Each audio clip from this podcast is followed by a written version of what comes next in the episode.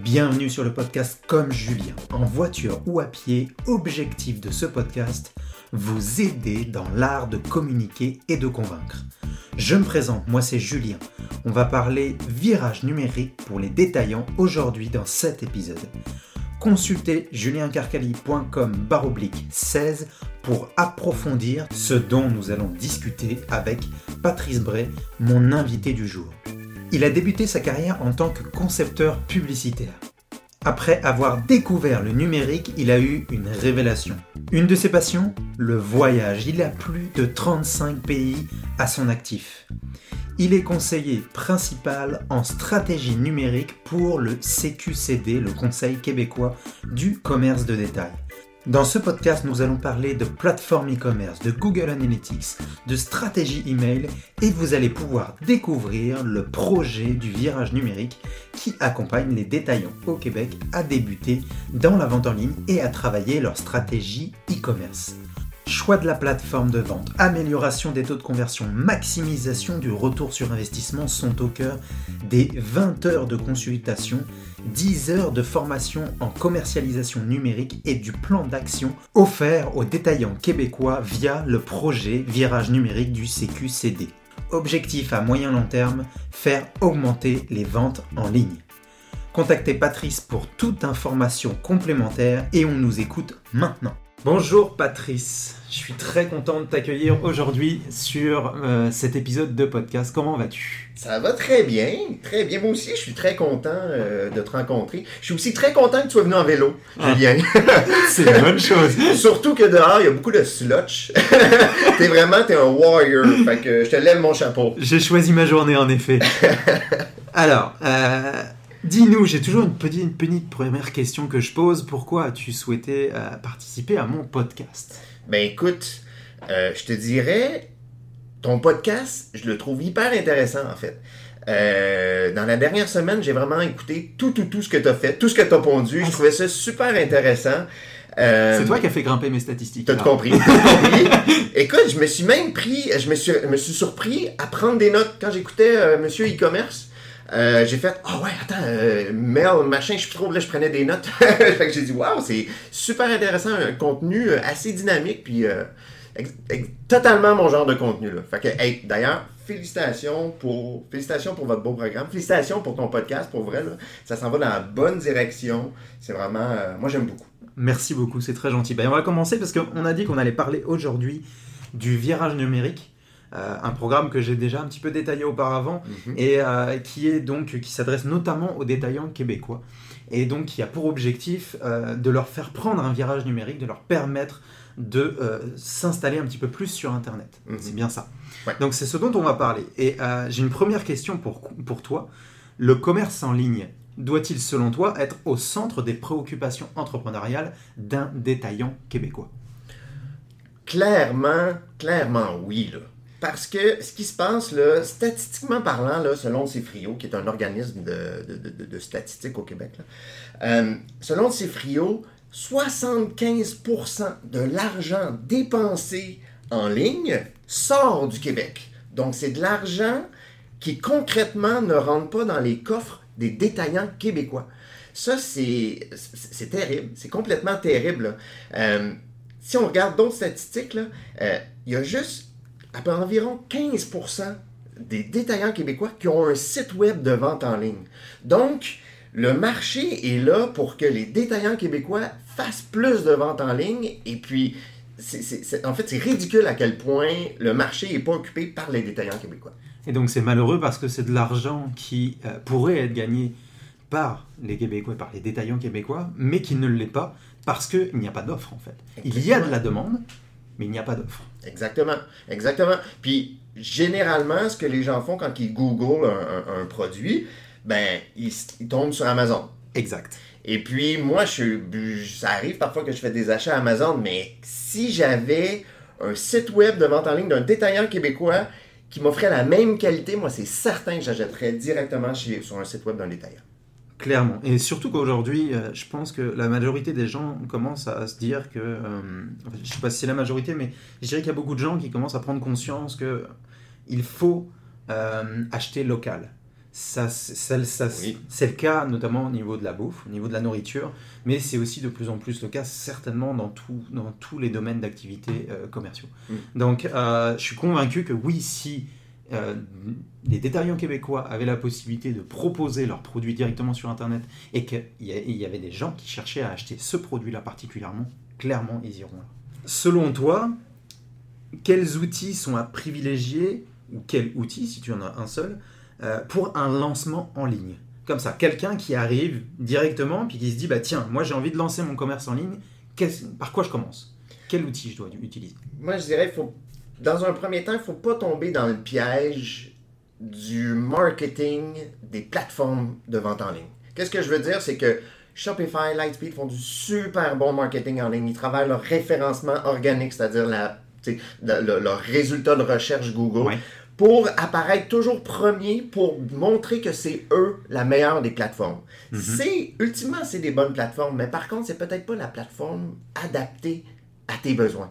Donc ce que je dirais, la première chose qu'il faut faire, c'est bien analyser ses besoins en tant que détaillant pour savoir quelle plateforme utiliser. Ça c'est super super important. D'ailleurs au virage numérique, euh, une des forces du virage numérique, c'est que nos conseillers en transformation numérique qui sont sur la route, qui vont voir les détaillants, comme tu expliquais euh, dans l'introduction, ces conseillers-là sont neutres, 100% neutres. On ne représente pas une plateforme de vente en ligne, on représente toutes les plateformes de vente en ligne. Nous, on a fait un travail en amont à analyser les forces et faiblesses de chacune, et puis à ce moment-là, quand on rencontre un détaillant, on lui propose la meilleure plateforme selon ses besoins. Fait que je dirais là, euh, ne pas, pour répondre à ta question, ne pas se fier au marketing des grosses compagnies et plus avoir, en fait, se fier à une opinion qui est neutre.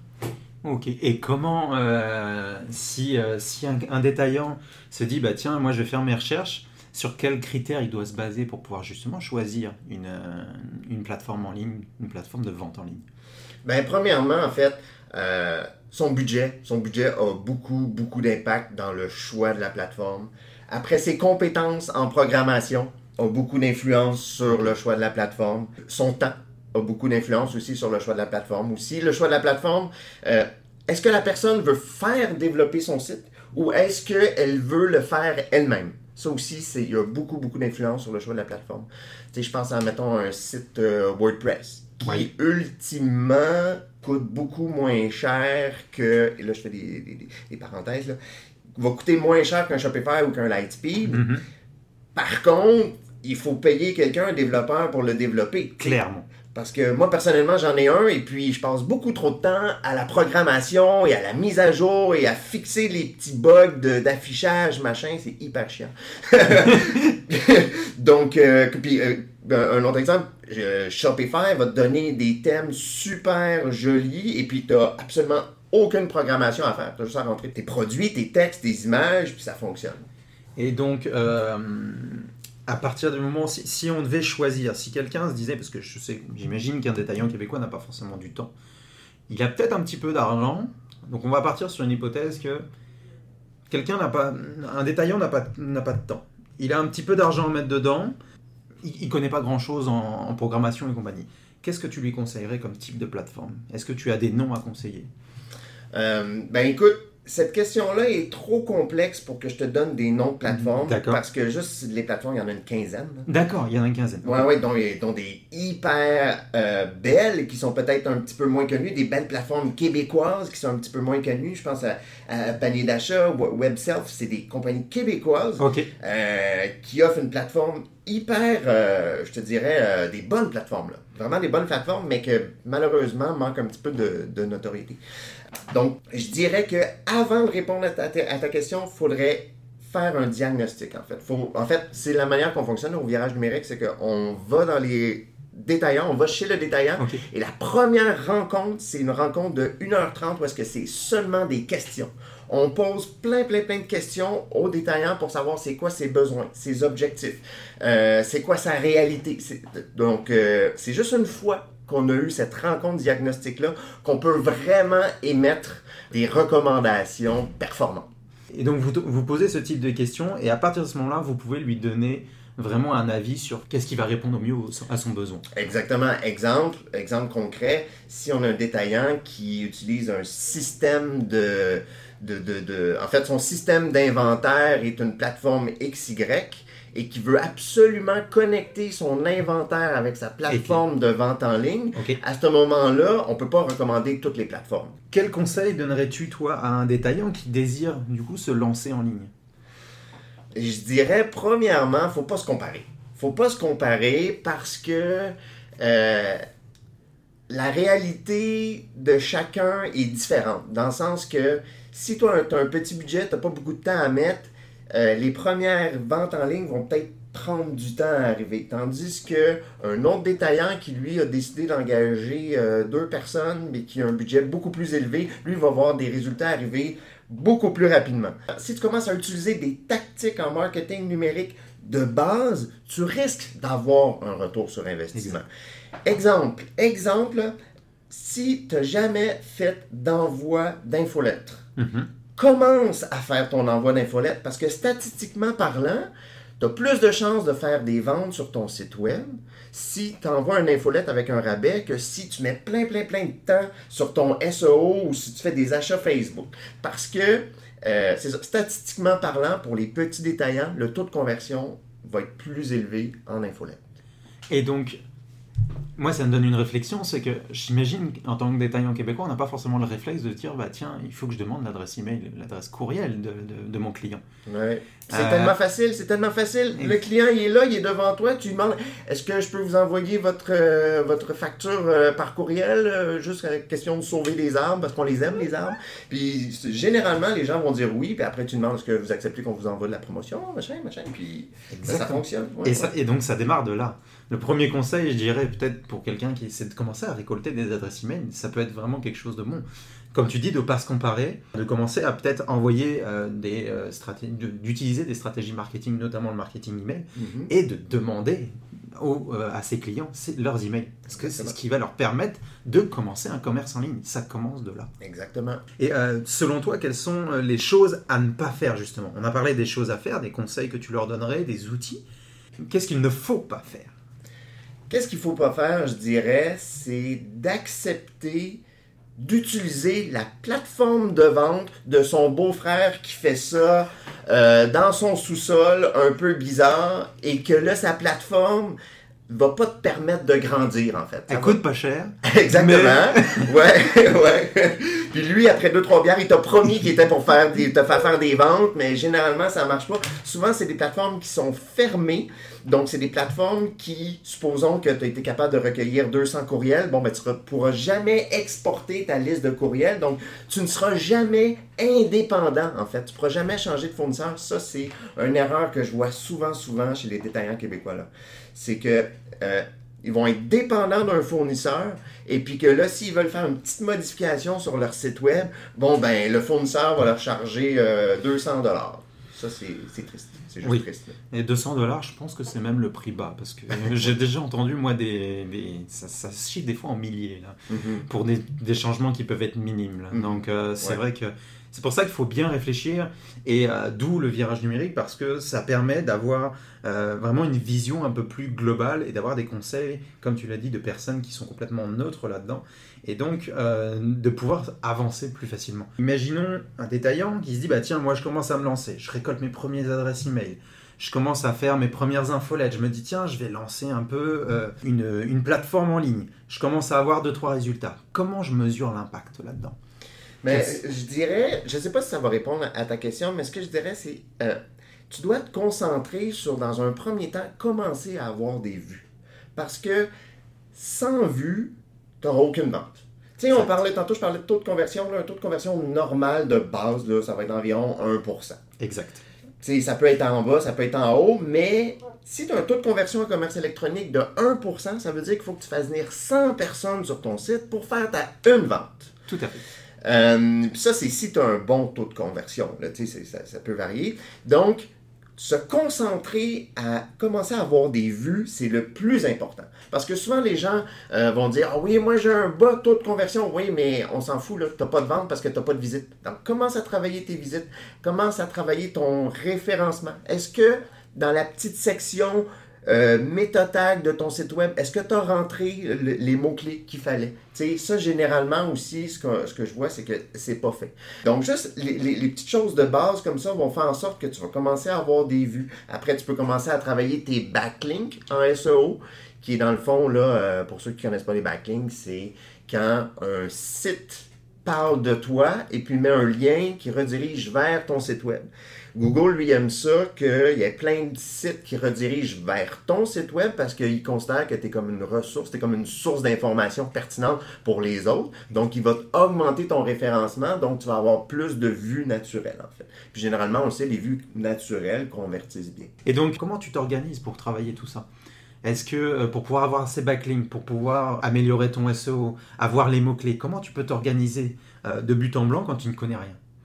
Ben, Je dirais, première étape, c'est vraiment la première étape, c'est ce qu'on fait avec beaucoup de détaillants, c'est qu'on leur dit installe un Google Analytics. Installe un Google Analytics, là. Comment tu fais pour savoir qui vient sur ton site? Comment tu fais pour savoir de où est-ce qu'il arrive? Tu le sais pas présentement, puis ils font Ah ouais, c'est vrai. fait que juste commencer à installer un Google Analytics dans un premier temps, puis après, ne pas avoir peur d'ouvrir le Google Analytics. parce que les gens ont peur de. Tu sais, il y a trop de statistiques, puis je comprends, il y a vraiment beaucoup de statistiques là-dedans. Moi, Google Analytics, c'est mon meilleur ami, puis même des fois, je suis comme Ah, ça, je savais pas qu'on pouvait faire ça. Puis donc, juste.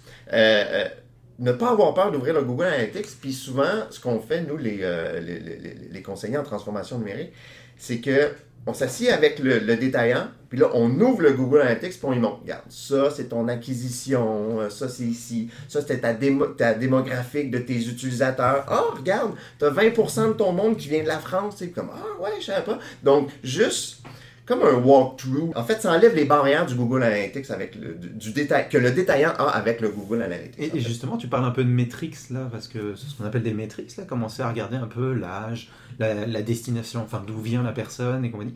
Quelles sont celles que toi tu considères comme les plus importantes pour un détaillant? Moi, ce que j'aime beaucoup faire, je, je leur mets une capture d'écran de chacun de leurs canal d'acquisition. Grosso modo, qu'est-ce que c'est? C'est que là, on regarde, est-ce que tu fais du courriel? Est-ce que tu as un bon SEO? Est-ce que tu fais de la publicité Facebook? Est-ce que tes médias sociaux sont bons? Là, dans le fond, on voit combien de personnes arrivent par chacun de ces canaux-là.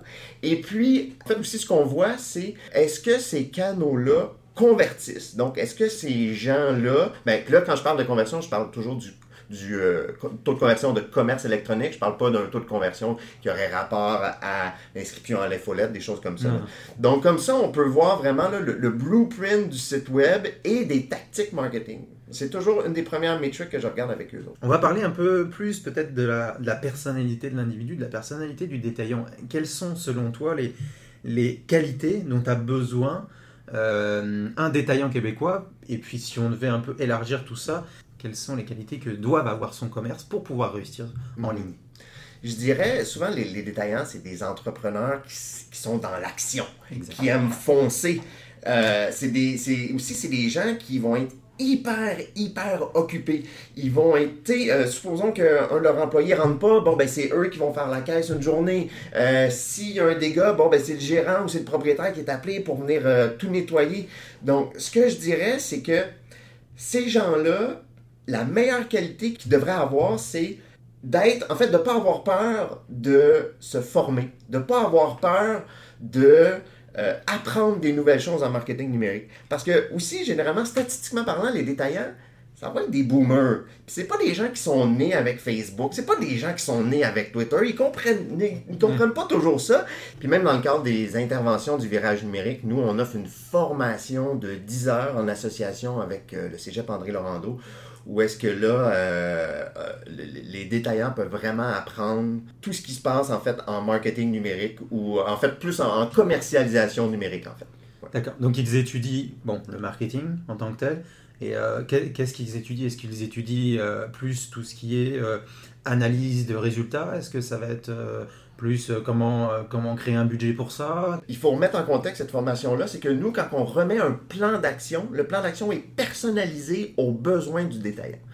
Après, la formation, elle, a comme objectif d'élargir les horizons. Dans le sens que nous, on va peut-être parler du, comme je disais, des, des- des courriels, du SEO, du SEM, mais on n'aura peut-être pas parlé de comment faire de la vente sur Etsy, exemple. Parce que je croyais pas que c'était pertinent. Mais ça se peut que dans la formation, justement, pour élargir les horizons, bon, ben, ils vont peut-être parler de faire de la vente ici, euh, ben, sur d'autres plateformes, en fait.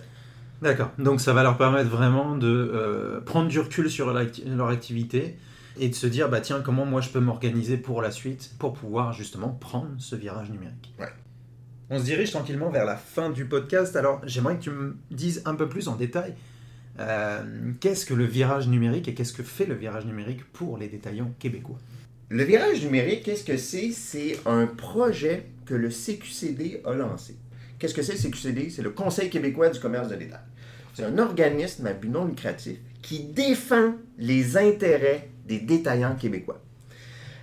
Faut bien comprendre qu'est-ce que c'est le CQCD pour comprendre qu'est-ce que c'est le virage numérique. Alors, le CQCD a plusieurs projets, toujours en train de, on- toujours en train de créer du contenu, en fait, pour les détaillants québécois, toujours en train de défendre les intérêts des détaillants québécois. Euh, et un des projets du CQCD, c'est le virage numérique. Et qu'est-ce que c'est le virage numérique? C'est un accompagnement personnalisé de 1325 détaillants dans le but de les aider à faire de la vente en ligne. Où on les, en fait, on les prend où est-ce qu'ils sont. Donc, qu'est-ce que c'est? On peut les aider à choisir la plateforme de vente qui est adaptée à leurs besoins. Ou si, supposons, ils font déjà 10, 15 000 dollars de vente en ligne, ben nous, on va regarder, comme je disais plus tôt, on va regarder le Google Analytics, puis on va regarder comment on peut faire pour augmenter leur vente en ligne. Dernière question pour toi avant de passer aux questions flash que je pose toujours à mes invités. As-tu un exemple d'un commerce de détail qui a su bien faire justement son virage numérique? Oui, écoute, Altitude Sport. Tout le monde dans le milieu connaît Altitude Sport parce que c'est... euh, écoute, ce qu'ils ont fait, c'est vraiment merveilleux. Eux ont commencé leur virage numérique, ça fait 10 ans. Ça fait 10 ans, ça n'a aucun bon sens. Ils se sont dit, nous, on constate qu'on peut rejoindre plus de gens en ligne qu'on peut rejoindre de gens en magasin. Donc, qu'est-ce qu'on va faire? C'est qu'on va mettre tous nos efforts en ligne parce que le potentiel est plus grand. Et puis, concrètement, ce que ça l'a donné, c'est que, euh, je pense qu'il y a à peu près un an ou deux, ils ont fermé leur boutique sur Saint-Denis parce que la boutique physique ne représentait que 2% des ventes de l'entreprise. Tout le restant était en ligne. C'est fou, là. C'est complètement fou, là. Donc, un beau, bel exemple, Altitude Sport, allez voir leur site. C'est, en plus, généralement, tout ce qu'ils font sur, euh, sur leur site web, sur leurs médias sociaux, généralement, c'est très bien. Fait que si vous voulez avoir un bel exemple de comment ça fonctionne, Altitude Sport.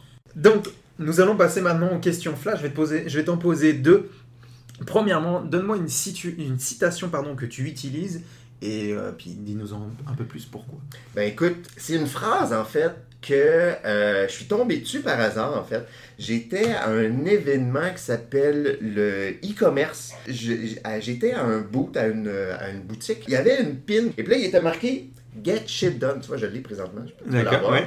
Puis là je me disais, waouh, je trouve que ça représente ma manière d'être quand j'aborde un problème. Get shit done. Tu sais, fais-le, là. Tu sais, c'est aussi le, mon, mon, mon, mon- mon- ma manière d'être hands-on. Tu sais, t'es capable de le faire, fais-le. Fais, tu pas par 18 rapports, fais-le. Do it, do it now, tu sais. Fait get shit done, moi, je trouve que ça me représente.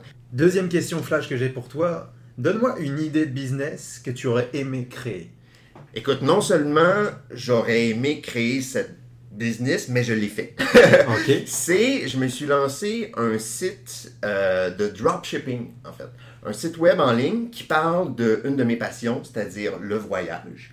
Et puis, qu'est-ce que c'est le dropshipping? C'est quand, supposons que quelqu'un fait l'achat sur ton site web, sur mon site web à moi, Ouais. ben moi, quand je sais quel produit est vendu, je me retourne vers mon fournisseur.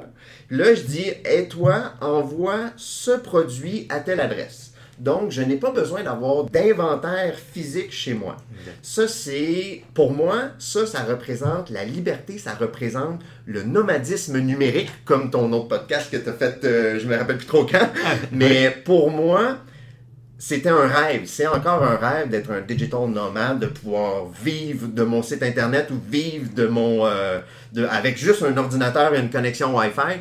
Donc, euh, j'ai créé cette business-là. Ça s'appelle nouslevoyageurs.com. En fait, c'est un petit site web où est-ce que je vends des articles de voyage avec une approche humoristique. Vous allez voir, là, j'ai j'ai beaucoup de plaisir à faire des descriptions de mes produits. Puis souvent, on me demande, c'est quand le meilleur temps pour faire le virage numérique? C'est maintenant parce que tu aurais dû le faire, ça fait longtemps. Parce que si tu l'avais fait, ça fait longtemps, bon, ben peut-être que ta boutique en ligne vendrait plus que ta boutique physique. Fait que faites-le maintenant. Eh bien, je vais te laisser le mot de la fin. Je ne sais pas si c'est celui-ci, mais si tu as un mot de la fin, je t'écoute. Et euh, je remercie encore une fois tous les auditeurs de nous avoir écoutés. Get shit done. Merci à toi, Patrick. À bientôt. Merci à toi. Si vous avez aimé cette interview ainsi que toutes les présentations que je propose, pensez à vous abonner au podcast comme Julien pour ne pas manquer la suite. Que ce soit sur iTunes ou la plateforme de podcast de votre choix, vous pouvez trouver des instructions pour comprendre comment vous abonner en vous rendant sur juliencarcali.com podcast. Et pour finir, si vous avez apprécié l'approche que je propose sur la communication, eh bien j'ai besoin d'un petit coup de pouce. Tout d'abord, commencez par me laisser une évaluation sur la plateforme de podcast que vous utilisez, surtout si vous utilisez iTunes. Et ensuite, si cet épisode vous a été utile, partagez-le avec une personne de votre entourage qui pourrait être intéressée. L'URL direct vers ce podcast est juliencarcali.com oblique 16. Vous pourrez y trouver toutes les ressources dont nous avons parlé aujourd'hui. Je vous remercie de m'avoir écouté jusqu'au bout et je vous dis à très bientôt.